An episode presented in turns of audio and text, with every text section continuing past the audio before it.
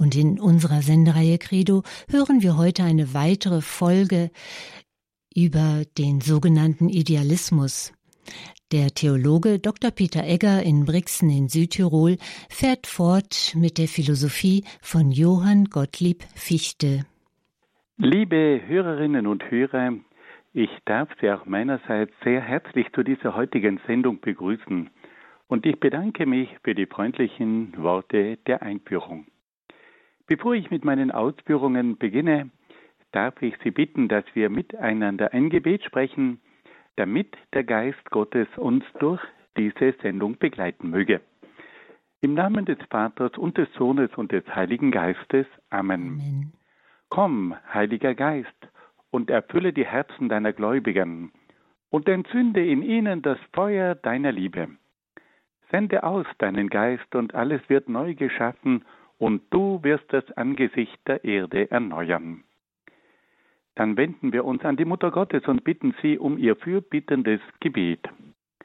Gegrüßet seist du, Maria, voll der Gnade, der Herr ist mit dir. Du bist gebenedeit unter den Frauen, und gebenedeit ist die Frucht deines Leibes, Jesus. Heilige Maria, Mutter Gottes, bitte für uns Sünder, jetzt und in der Stunde unseres Todes. Amen. Amen. Dann wenden wir uns auch an die Engel und bitten sie um ihren Schutz und um ihr Geleit. Engel Gottes, unsere Beschützer, denen des höchsten Vaterliebe uns anvertraut hat, erleuchtet, beschützt, regiert und leitet uns. Amen.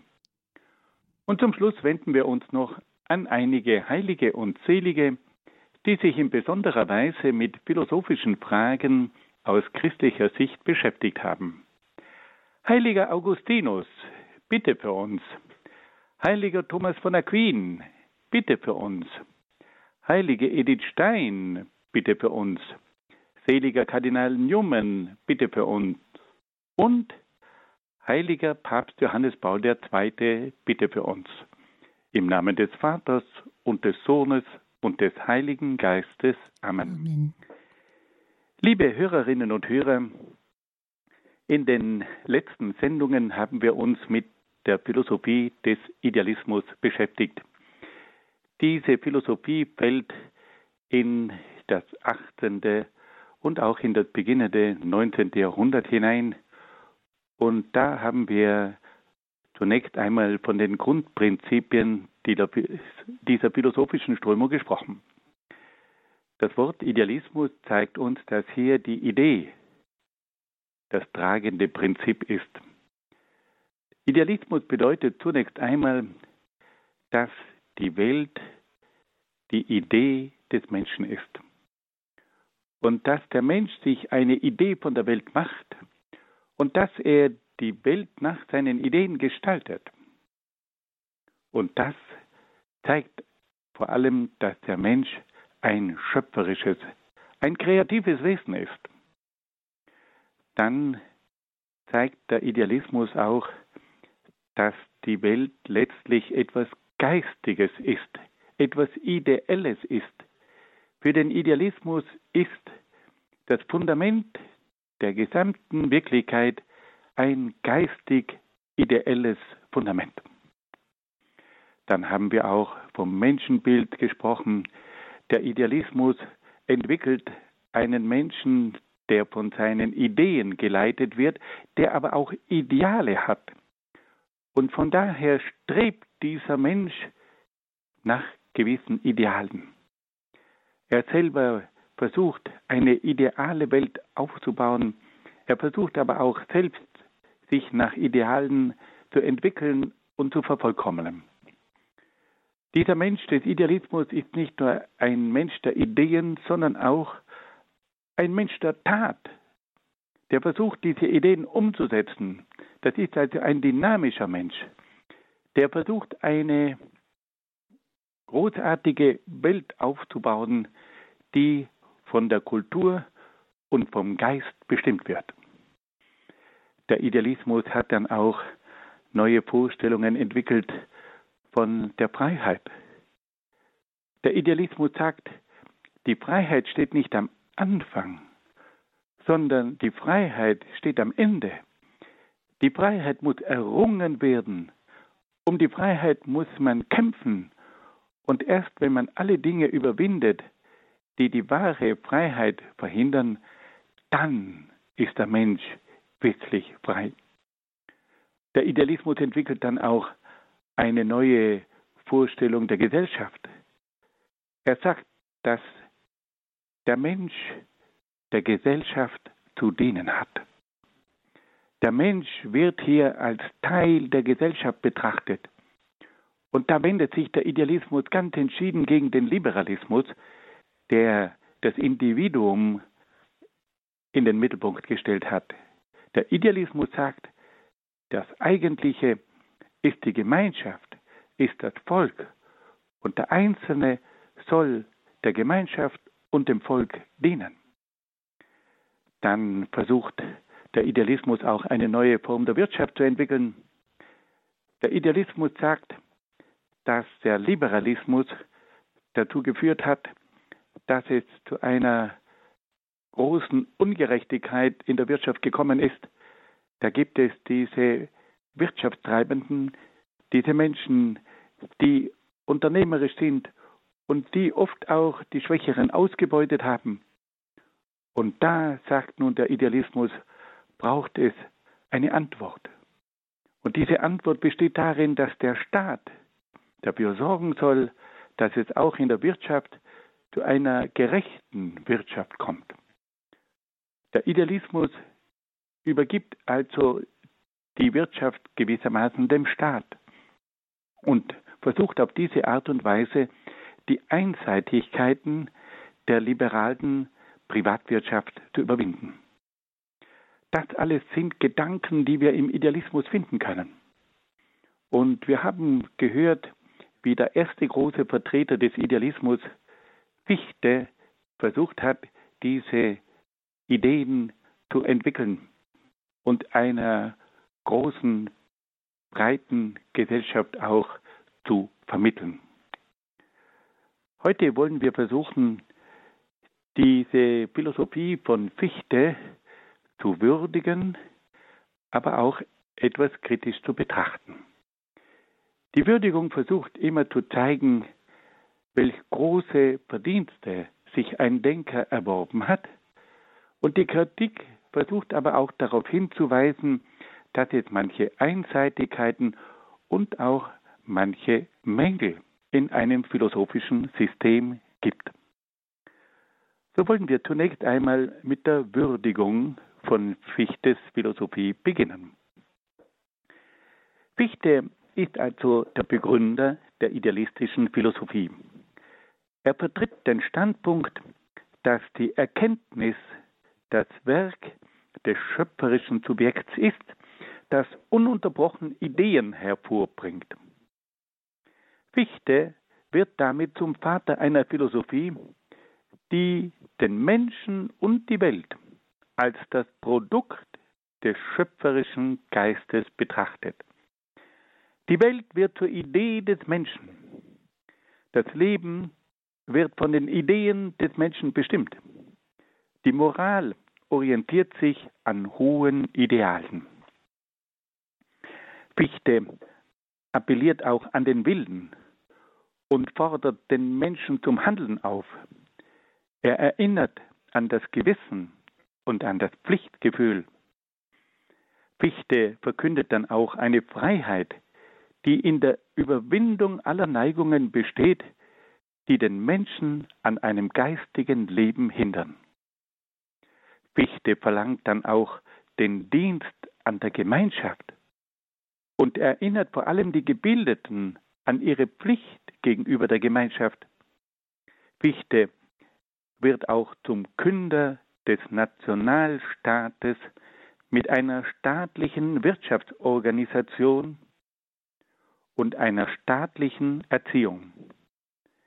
Schließlich setzt Fichte Gott mit dem Sittengesetz im Menschen und mit der moralischen Weltordnung gleich und betrachtet die Religion als Befolgung des Sittengesetzes. Fichte hat durch seine idealistische Philosophie einen ungeheuren Aufbruch eingeleitet und immense Kräfte freigesetzt.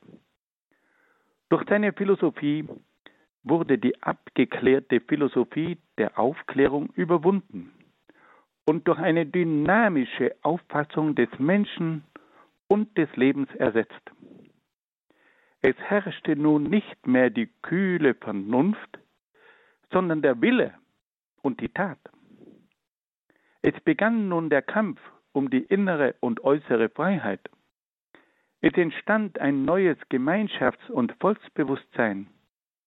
Man begann nun der Gemeinschaft und der Nation zu dienen. Die Gebildeten fühlten sich verpflichtet, sich mit ganzer Kraft für das eigene Volk einzusetzen. Auf diese Weise leitete Fichte einen Höhenflug des deutschen Volkes und der deutschen Kultur ein. Gleichzeitig müssen wir aber sagen, enthielt die Philosophie Fichtes auch manche problematischen und gefährlichen Denkansätze. Die erste Kritik an Fichte betrifft seine Erkenntnislehre.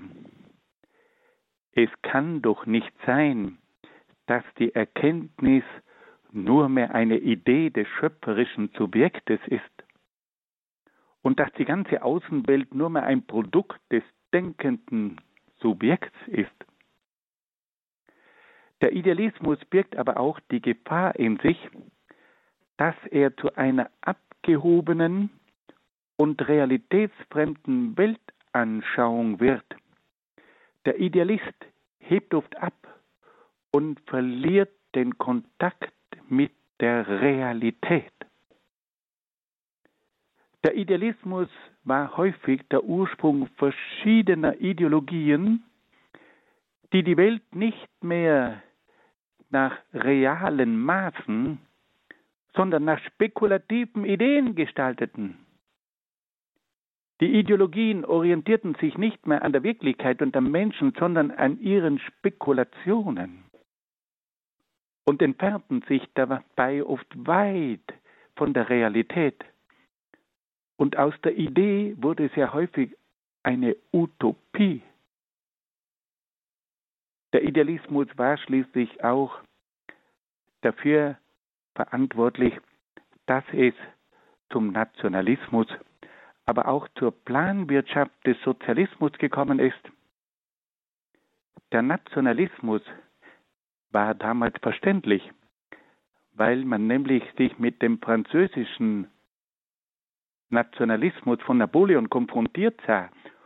Und da war es verständlich, dass sich auch in Deutschland ein Nationalismus entwickelt hat. Aber das Problematische war dabei, dass man sehr leicht zu einer Überschätzung der eigenen Nation gelangte. Wir alle wissen, dass es ein Nationalbewusstsein geben darf und geben soll. Wir müssen um unsere nationale Identität wissen und auch sie verteidigen. Aber wir dürfen nie zu einem Nationalismus kommen, der oft in einen Gegensatz zu anderen Nationen tritt. Aber auch die Planwirtschaft, die vom Idealismus vorgetragen wird, hat ihre problematischen Seiten. Wir können verstehen, dass Fichte die Einseitigkeiten der liberalen Privatwirtschaft erkannt hat und dass er dieser Einseitigkeit der liberalen Wirtschaft die staatliche Planwirtschaft entgegengesetzt hat. Aber wir alle wissen, dass auch die staatliche Planwirtschaft ihre großen Einseitigkeiten hat und dass sie lang nicht so gut funktioniert wie eine Privatwirtschaft. Und heute wissen wir, dass es eine Verbindung braucht. Auf der einen Seite brauchen wir die Dynamik des privaten Unternehmertums und auf der anderen Seite brauchen wir aber auch soziale Rahmenbedingungen, die vom Staat vorgegeben sein müssen und auch vom Staat überprüft werden müssen. Wir haben vor allem in der christlichen Soziallehre die sogenannte soziale Marktwirtschaft entwickelt. Und diese soziale Marktwirtschaft hat die Einseitigkeiten des Liberalismus, aber auch der sozialistischen Planwirtschaft überwunden. Das alles konnte man natürlich erst in späteren Jahren feststellen. Der Idealismus war dann auch eine Triebfeder des Nationalsozialismus. Das Nationale und das Sozialistische waren ja schon im Idealismus grundgelegt.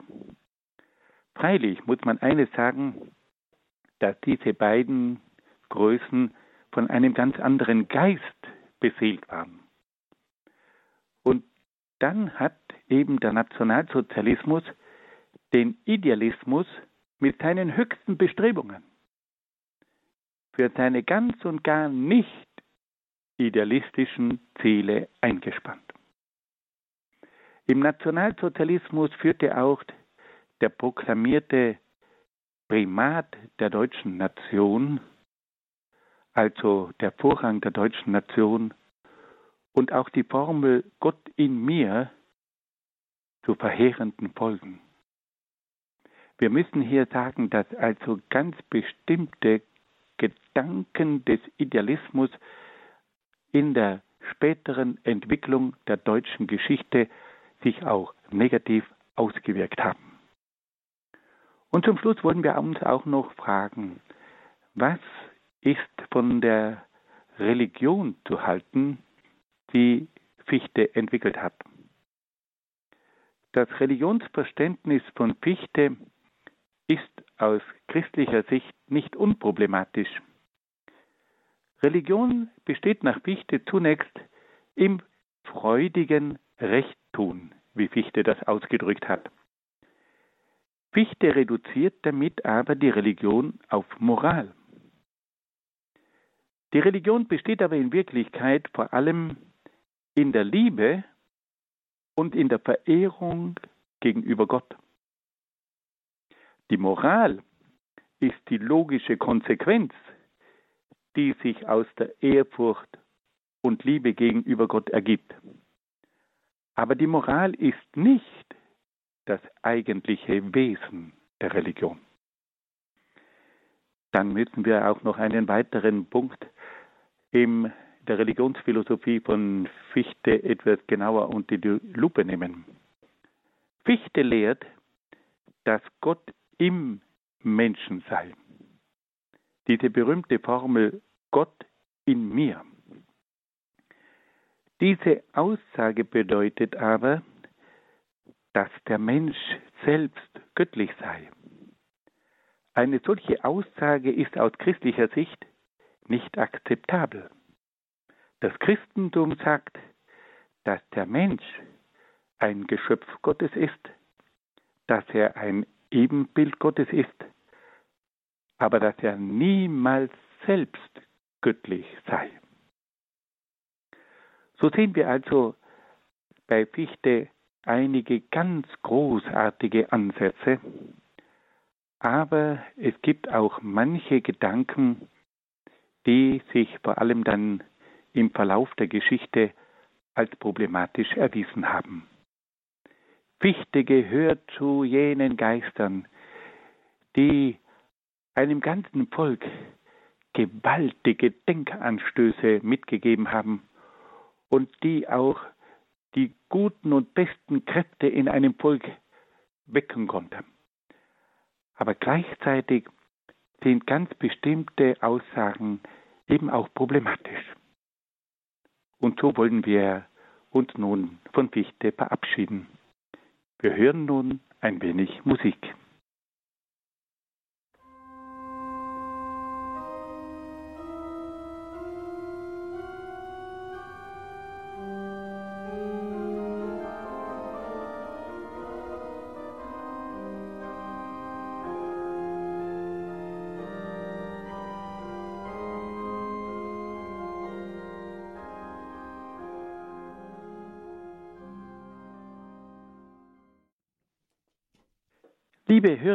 Und Hörer, wir kommen nun zu einem der bekanntesten Philosophen der deutschen Kultur, zu Friedrich Wilhelm Schelling.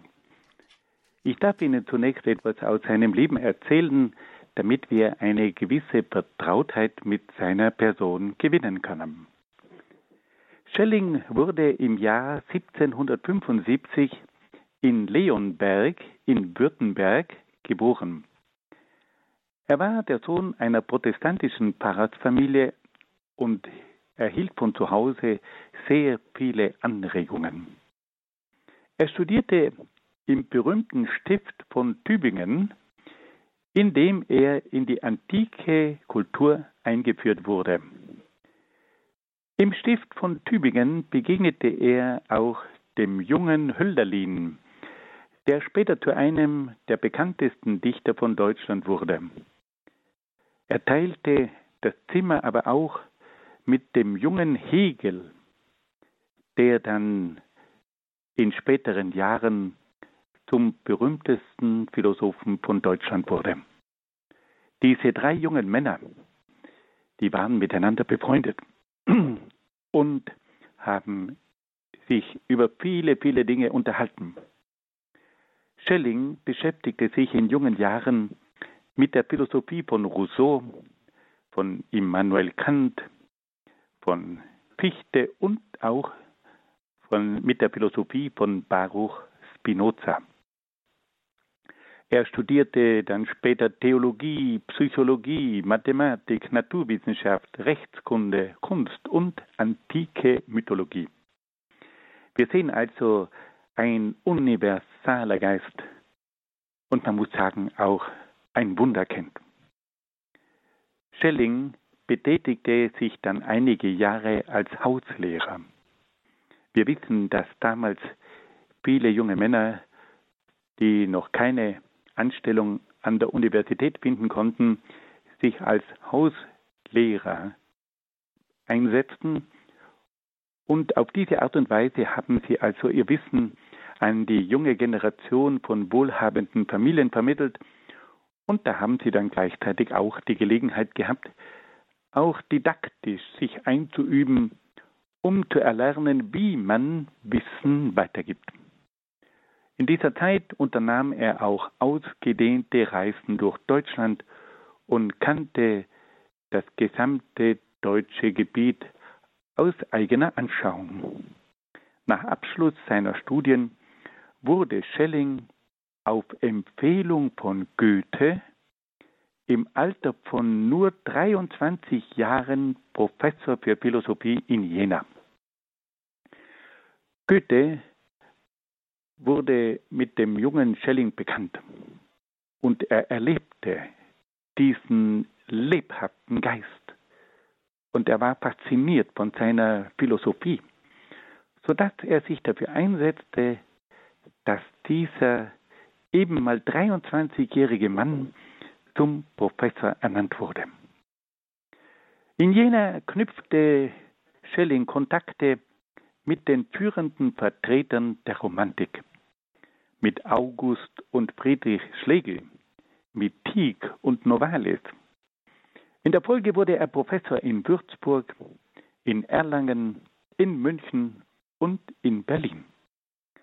Er starb dann im Jahr 1854 in Bad Ragaz in der Schweiz. Wir sehen, dass wir es hier mit einem hochbegabten jungen Mann zu tun haben, der viele Anregungen empfangen hat und der auch in einem ganz berühmten Stift, im Stift von Tübingen studieren konnte und der sich dort mit jungen Männern traf, die auch genial waren wie er selber und wie er sich mit den verschiedensten Bereichen auseinandergesetzt hat. Also ein sprudelnder Geist, voll Interesse und Neugier. Und dieser Mann hat auch seine Umgebung begeistern können. Nach seiner ersten Professur in Jena wurde er dann gewissermaßen durch ganz Deutschland weitergereicht. Er kam nach Würzburg, nach Erlangen, nach München und schließlich nach Berlin. Er hatte ein relativ langes Leben vor sich und starb dann 1854 in Bad Ragaz in der Schweiz. Nun wollen wir versuchen, uns an die Philosophie von Schelling heranzumachen. Viele Philosophen beginnen zunächst einmal mit der Kritik an anderen Philosophen. Und erst in einem zweiten Moment versuchen sie dann, ihre eigene Philosophie zu entwickeln. Und so war es auch bei Schelling. Schelling kannte die Philosophie von Fichte, aber da hatte er einiges daran auszusetzen. Schelling kritisierte zunächst den subjektiven Idealismus von Fichte, der behauptet, dass die Welt und die Natur nur ein Produkt des denkenden und schöpferischen Subjekts sei. Schelling bemerkte dazu kritisch, dass es doch unmöglich sei, dass die unermessliche Fülle von Dingen, die uns umgeben, nur das Produkt des schöpferischen Ichs sein soll. Schelling stellt dann aber auch fest, dass die Natur doch so andersartig ist als die eigene Person und sagt, diese Andersartigkeit der Natur, das ist doch nicht einfach alles nur das Produkt von meinem eigenen subjektiven Denken.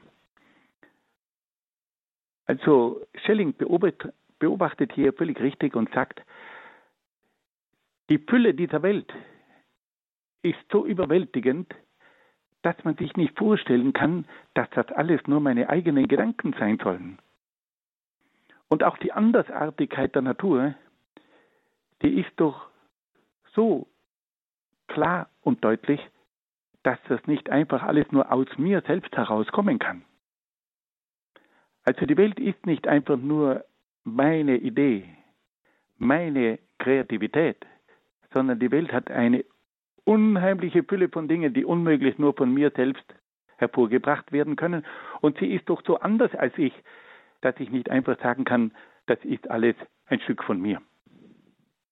Machen wir es doch mal ein bisschen einfacher, vielleicht auch ein bisschen heiter. Haben Sie schon einmal erlebt, dass Sie eine Mathematikaufgabe nicht lösen konnten? Wenn man nun davon ausgeht, dass diese Mathematikaufgabe meine eigene Produktion ist, meine eigene Idee, warum kann ich dann diese Mathematikaufgabe nicht lösen? Wenn diese Mathematikaufgabe meine eigene Idee ist, das Produkt meiner eigenen Ideen, dann müsste ich doch imstande sein, das zu verstehen. Und trotzdem verstehe ich es nicht. Das ist jetzt vielleicht ein bisschen heiter und weist darauf hin, dass manche Menschen auch mit Mathematik Schwierigkeiten haben. Aber da wird uns doch bewusst, dass nicht alles einfach nur meine Idee und mein Produkt sein kann. Das hat also Schelling ganz klar herausgestellt. Nach Schelling ist die Natur nicht das Produkt des denkenden Subjekts, sondern eine selbstständige Wirklichkeit. Die Natur ist also nicht eine subjektive, sondern eine objektive Realität. Und damit sind wir jetzt beim Ausgangspunkt der Philosophie von Schelling. Schelling hat im Gegensatz zu Fichte nicht das Subjekt in den Mittelpunkt gestellt, sondern die Natur. Er sagt, am Anfang ist die Natur. Die Natur ist das Ausgangsmoment, nicht das eigene Ich, nicht die eigenen Ideen. Die Natur ist für ihn der Urgrund, aus dem alles hervorgeht. Die Natur ist es, die den Geist und das Subjekt hervorbringt. Und auf diese Weise stellt Schelling Fichte gewissermaßen auf den Kopf. Er sagt, es ist nicht das Subjekt, das die Natur hervorbringt, sondern es ist die Natur, die das Subjekt hervorbringt. Fichte hatte gesagt, der Mensch als Subjekt denkt und bringt Ideen hervor und dadurch entsteht für ihn die Natur. Schelling sagt, das ist ein Unsinn. Am Anfang steht die Natur und aus der Natur kommt das Objekt hervor. Auf diese Art und Weise haben wir also bei Schelling einen ganz anderen Ausgangspunkt als bei Fichte. Schelling sagt, am Anfang steht die Natur. Und nun ist natürlich die Frage, wie schaut denn diese Natur aus? Schelling sagt uns, die Natur ist der Ausgangspunkt, aber jetzt möchten wir auch wissen, wie ist denn diese Natur beschaffen? Und da vermittelt uns nun Schelling ein völlig neues Naturverständnis. Und dieses Naturverständnis ist das Naturverständnis der Romantik. Schelling ist einer der geistigen Väter der Romantik. Und er ist es vor allem durch seinen Naturbegriff. Und so wollen wir uns jetzt einmal diese Natur, wie sie uns von Schelling vorgestellt wird, etwas näher kennenlernen. Schelling sieht in der Natur das Absolute und das Göttliche, das allem Sein zugrunde liegt. Die Natur ist für ihn also ein göttliches, ein absolutes Prinzip. Die Natur, sagt Schelling, enthält in sich alle Elemente der Wirklichkeit. In der Natur, da gibt es die Materie und den Geist, da gibt es das Reale und das Ideale, da gibt es das Subjektive und das Objektive, dann gibt es auch das Bewusste und das Unbewusste, das Individuelle und das Allgemeine, die Freiheit und die Notwendigkeit. Also er sagt, diese göttliche Natur enthält alles in sich. Da ist alles schon drin. Materie, Geist, Real, Reales und Ideales, Subjektives und Objektives, Bewusstes und Unbewusstes, Individuelles und Allgemeines, Freiheit und Notwendigkeit, alles ist in diesem göttlichen Prinzip der Natur schon enthalten. Alle diese Bestandteile der Natur sind aber am Anfang noch völlig undifferenziert. Das heißt, sie sind noch ohne gegenseitige Abgrenzung voneinander. Sie müssen sich erst noch aus der gesamten Natur herausentwickeln. Sie müssen sich herauskristallisieren, um auf diese Art zu ihrer besonderen Eigenart zu gelangen. Also am Anfang haben wir nur diese göttliche Natur und in dieser göttlichen Natur ist alles enthalten, aber es braucht jetzt noch einen Entwicklungsprozess, bis sich aus dieser göttlichen Natur die einzelnen Bestandteile herauskristallisieren.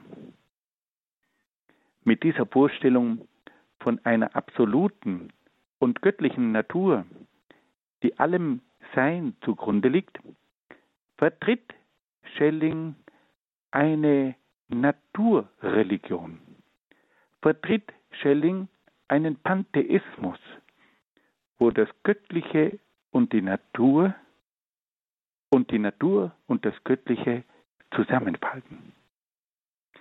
Und diese Vorstellung von einer göttlichen Natur, die alles in sich enthält, das ist genau die Grundlage der Naturvorstellung der Romantik. Die Romantik hat die Natur als etwas Göttliches betrachtet und in diesem Göttlichen waren alle Komponenten bereits enthalten, aber durch die Entwicklung dieser Natur kam es dann allmählich zur Differenzierung und Entfaltung der verschiedenen Bestandteile der Natur. Nun wollen wir wieder ein bisschen durchatmen und hören ein wenig Musik.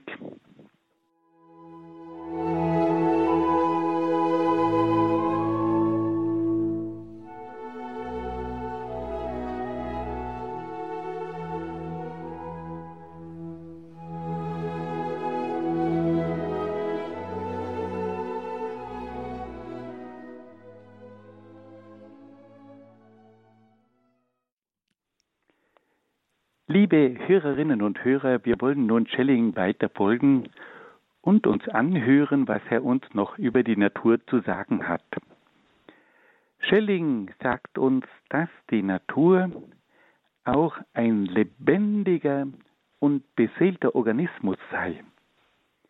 In der Natur waltet eine lebendige Urkraft, die alles mit Leben und Dynamik erfüllt. Die Natur hat eine Seele und ist ein lebendiges Ganzes. Dieses romantische Naturverständnis Schellings unterscheidet sich radikal vom Naturbegriff des Rationalismus und der Aufklärung. Der Rationalismus, der hatte eine atomistische, mathematisch-mechanische Vorstellung von der Natur entwickelt. Und nun stellte Schelling dieser Vorstellung des Rationalismus eine ganz andere Sichtweise der Natur entgegen.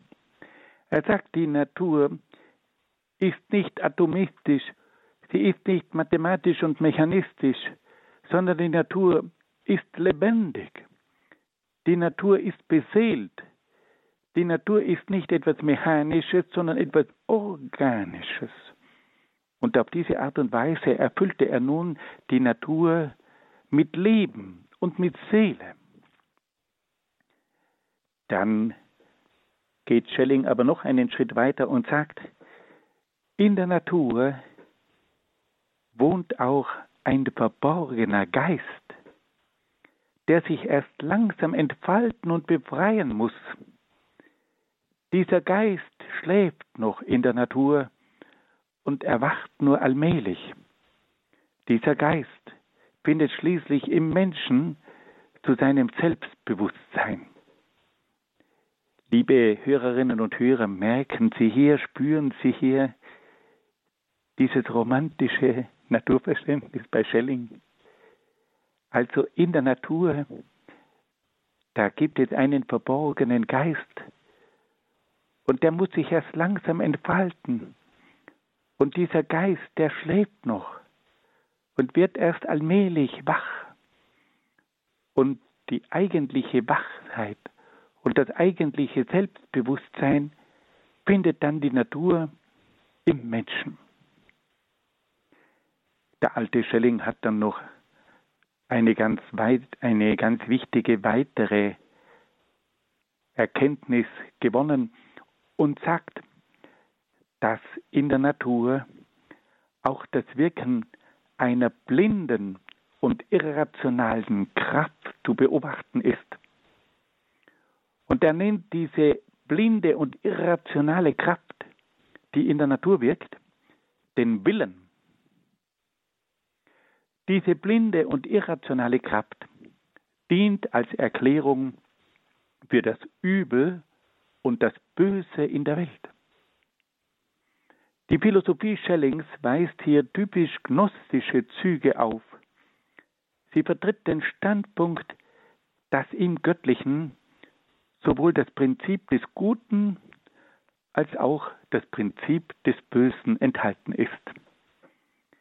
Wir wollen hier gleich ein wenig vorauseilen und wollen ganz kurz darauf hinweisen, dass diese Vorstellung von einem blinden und irrationalen Willen in der Natur ein Gedanke war, der dann auch Arthur Schopenhauer, den Begründer des Voluntarismus, angesprochen hat.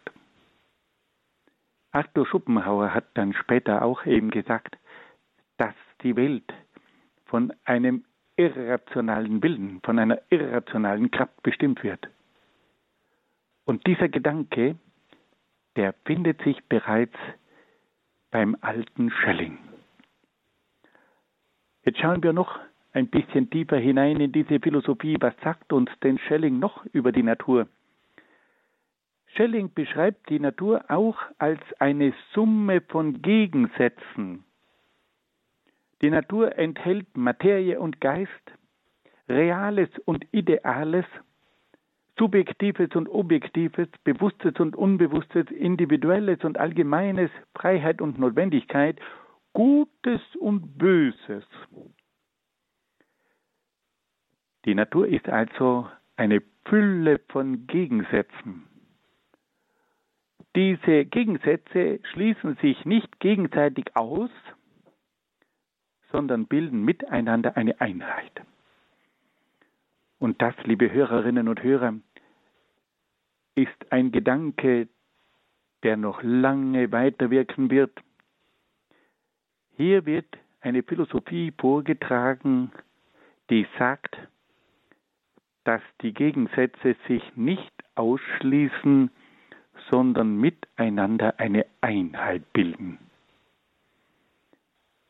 Das ist gewissermaßen ein Bruch in der Philosophiegeschichte. Weil seit Aristoteles haben wir gehört, dass die Gegensätze sich ausschließen. Der Satz des Widerspruchs sagt deutlich, dass Gegensätze sich widersprechen und sich gegenseitig ausschließen. Und nun kommt hier eine Philosophie, die sagt, nein, die Gegensätze schließen sich nicht aus, sondern die Gegensätze bedingen sich gegenseitig und die Gegensätze bilden miteinander eine Einheit. Diese Lehre, dass die Gegensätze eine Einheit bilden, hat noch unheimliche Folgen. Und wir werden noch öfter mal darauf zu sprechen kommen. Und dann sagt Schelling schließlich noch, dass die Natur durch die Gegensätze zu einer Entwicklung gelangt. Die Gegensätze in der Natur treten in eine Wechselwirkung zueinander. Und das nennt man dann die sogenannte Dialektik. Und diese Gegensätze diese Wechselwirkungen, die setzen einen Prozess in Gang, der schließlich zur Entfaltung, aber auch zur Unterscheidung der einzelnen Bestandteile in der Natur führt. Also die ganze Natur besteht aus Gegensätzen. Diese Gegensätze treten miteinander in eine Wechselwirkung, in eine dialektische Beziehung, und durch diese Wechselwirkung zwischen den Gegensätzen wird erst der ganze Entwicklungsprozess in Gang gesetzt. Das wollen wir noch einmal ganz kurz zusammenfassen. Hier werden nämlich viele Dinge über die Natur gesagt, die das romantische Naturverständnis charakterisieren aber gleichzeitig auch die gesamte spätere philosophische Entwicklung ungemein tief beeinflussen. Schelling sagt dazu Folgendes.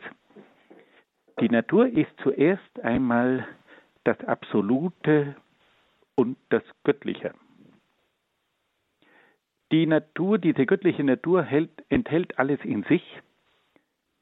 Die Materie, den Geist, das Reale und das Ideale, das Subjektive, das Objektive, das Bewusste und das Unbewusste, das Individuelle und das Allgemeine, die Freiheit und die Notwendigkeit, alles ist in der Natur, in dieser göttlichen Natur bereits enthalten. Aber diese verschiedenen Komponenten sind noch nicht differenziert.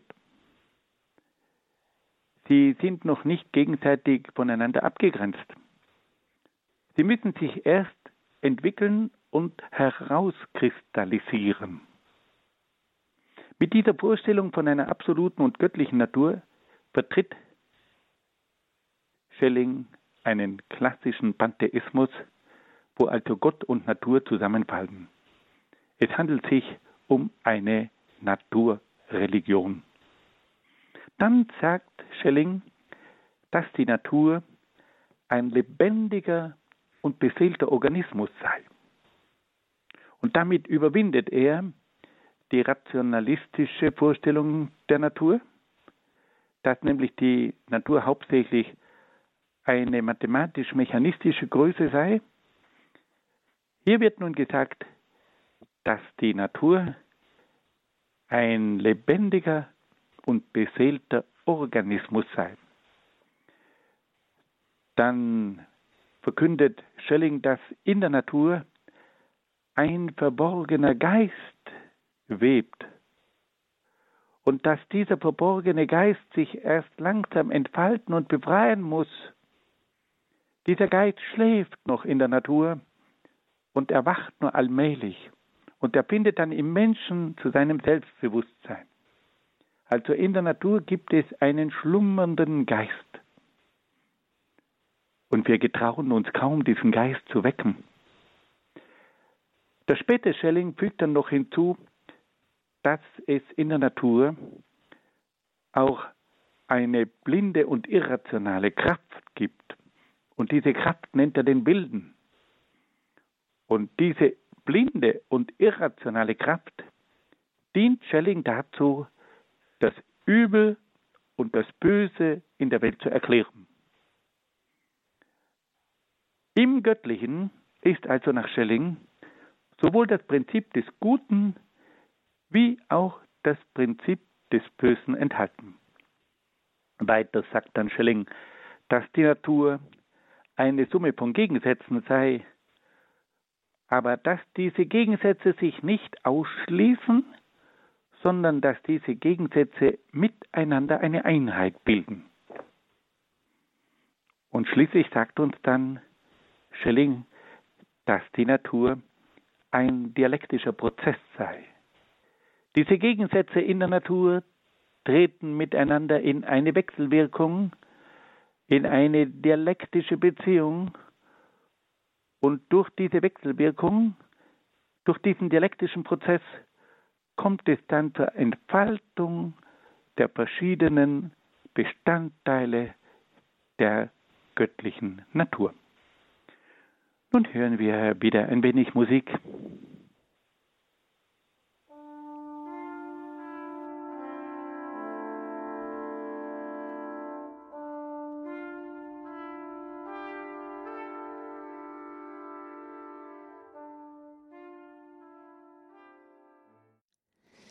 Sie hören Radio Horeb und es ist 21.25 Uhr und wir hören Dr. Peter Egger. Er spricht über die Naturreligion des Philosophen Schelling.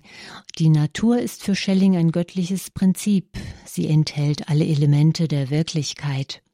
Und in der Natur waltet für ihn eine lebendige Urkraft. Sie ist ein lebendiges Ganzes.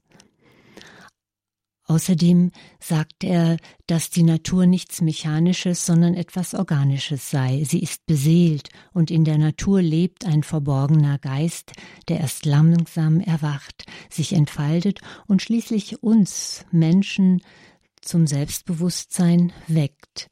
Was dabei herauskommt, hören wir jetzt weiter von Dr. Peter Egger.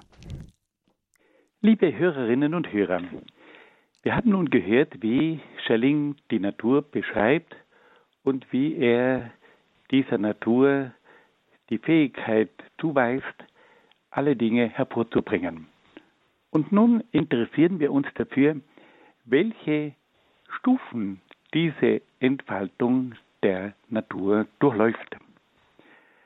Schelling sagt zunächst, dass es zunächst einmal zur Entfaltung der realen Welt kommt. Aus der absoluten Natur entwickelt sich zunächst die reale materielle Welt. Diese reale Welt entwickelt sich in drei Stufen. Schelling sagt, dass die erste Stufe zunächst einmal die Materie sei, dann komme es zur Entfaltung des Lichtes und schließlich kommt es dann zur Entstehung der lebendigen Organismen.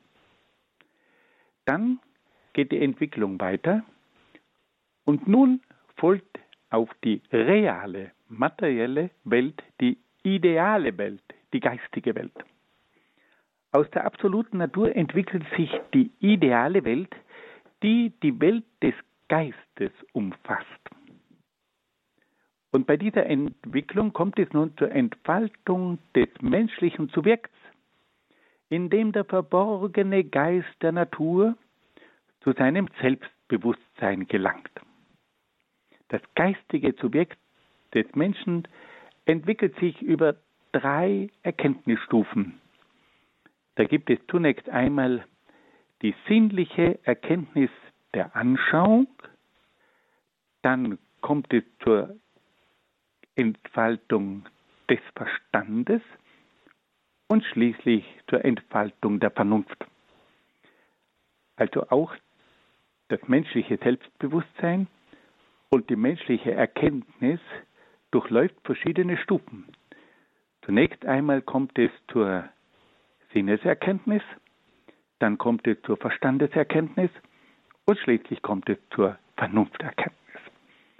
Wir sehen also, wie hier Schelling die verschiedenen Entwicklungsstufen ganz klassisch formuliert. Zunächst einmal kommt es zur Entfaltung der materiellen Welt, der realen Welt. Und da zeigt er auch verschiedene Stufen auf. Zunächst einmal entsteht die Materie, dann entsteht das Licht und dann entsteht das Leben, es entstehen die Organismen. Dann kommt es zum Übergang in die ideale Welt und diese ideale Welt beginnt nun mit der Entwicklung des Menschen, der zum Selbstbewusstsein gelangt. Und auf diese Art und Weise wird nun durch das Selbstbewusstsein der Geist richtig wach. Und dieser Mensch beginnt nun mit Hilfe seines Geistes auch die Welt zu erkennen. Und da durchläuft der Mensch nochmals drei Stufen.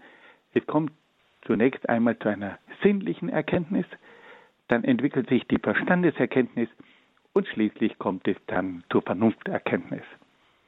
So können wir also sehen, dass diese Entwicklungsstufen bei der Materie beginnen und schließlich bei der Vernunft des Menschen ihren krönenden Abschluss finden. Nun wendet sich Schelling noch einer anderen Frage zu, die ihn beschäftigt. Er stellt sich die Frage, wie ist es denn eigentlich möglich, dass die Natur und der Geist in eine Beziehung zueinander treten können? Oder anders gefragt, wie ist es denn eigentlich möglich, dass das Subjekt das Objekt erkennen kann? Man hat den Eindruck, dass ja diese zwei Größen völlig verschieden sind. Auf der einen Seite haben wir die Natur und auf der anderen Seite haben wir den Geist. Auf der einen Seite haben wir das Subjekt und auf der anderen Seite haben wir das Objekt. Wie kommen die eigentlich zusammen? Und das ist natürlich auch für die ganze Erkenntnislehre von ganz großer Wichtigkeit. Wie ist denn überhaupt das Subjekt imstande, an das Objekt heranzukommen? Wie kann denn das Subjekt das Objekt überhaupt erkennen? Besteht da eine Verbindung? Und wenn, welcher Art ist denn die Verbindung?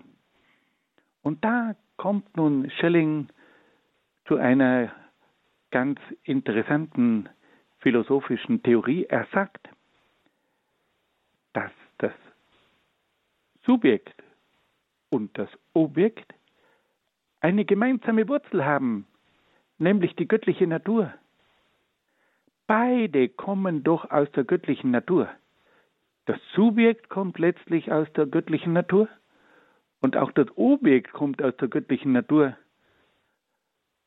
Und auch die Natur kommt aus der göttlichen Natur und auch der Geist kommt aus der göttlichen Natur. Also beide haben eine gemeinsame Wurzel. Beide haben das gleiche Fundament. Und wenn nun beide die Natur und der Geist, das Subjekt und das Objekt, einen gemeinsamen Ursprung haben, dann sind sie letztlich gleich. Dann sind sie letztlich identisch. Wenn sie beide aus dem gleichen Urgrund hervorgehen, dann müssen sie im Grunde genommen etwas Gemeinsames haben, das sie miteinander verbindet, das sie einander gleich macht. Und auf diese Art und Weise kommt nun Schelling zu der Aussage, dass Natur und Geist letztlich identisch sind und dass Subjekt und Objekt letztlich identisch sind, weil sie die gleiche Wurzel, den gleichen Ursprung haben. Und aufgrund dieser gemeinsamen Wurzel ist nun auch die Beziehung zwischen Geist und Natur und zwischen Subjekt und Objekt möglich. Und damit hat nun Schelling endlich diese Trennung zwischen Natur und Geist, zwischen Subjekt und Objekt überwunden. Es besteht eine Brücke aufgrund der gemeinsamen Herkunft. Das ist ja eine Urfrage der Philosophie.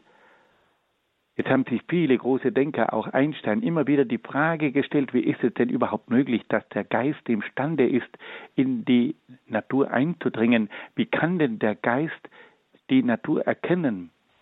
Der Geist entwickelt ja nicht nur irgendwelche Theorien, sondern der Geist versucht ja hineinzudringen in diese Natur. Wie ist er denn da überhaupt dazu imstande? Und da heißt es nun eben, weil der Geist gewisse Gesetze hat, die mit den Gesetzen der Natur im Einklang sind oder die auf die Gesetze dann so abgestimmt sind, ist der Mensch imstande, diese völlig andere Natur zu erkennen. Schelling hat das also mit der sogenannten Identitätsphilosophie, dass also beide Geist und Natur, Subjekt und Objekt die gleiche Wurzel haben und damit gibt es also auch diese Verbindung und damit auch diese Beziehung. Liebe Hörerinnen und Hörer, ich danke Ihnen ganz, ganz herzlich, dass Sie sich die Zeit genommen haben, um diesen Ausführungen zu folgen und dass Sie sich die Mühe gemacht haben, bei diesen nicht immer ganz einfachen Gedankengängen mitzudenken. Aber ich hoffe, dass es Ihnen auch Freude und Spaß bereitet hat, aber dass Sie auch zu einem tieferen Denken angeregt wurden. Ich bedanke mich sehr herzlich bei Ihnen und wünsche Ihnen alles Gute und Gottes besonderen Segen. Herzlichen Dank an Herrn Dr. Peter Egger in Brixen in Südtirol für seine wunderbaren Erläuterungen und verständnisvollen Erklärungen für ganz komplizierte Zusammenhänge. Heute ging es um den sogenannten Idealismus und diese Folge des Grundkurses Philosophie über Johann Gottlieb Fichte und Friedrich Wilhelm Schelling vom heutigen 24. November ist über den CD-Dienst von Radio Horeb zu beziehen. CD-dienst.horeb.org oder ab Montag auch per Telefon 08 328 921120. Und Sie können natürlich auch alles als Podcast einhören auf der Homepage horeb.org.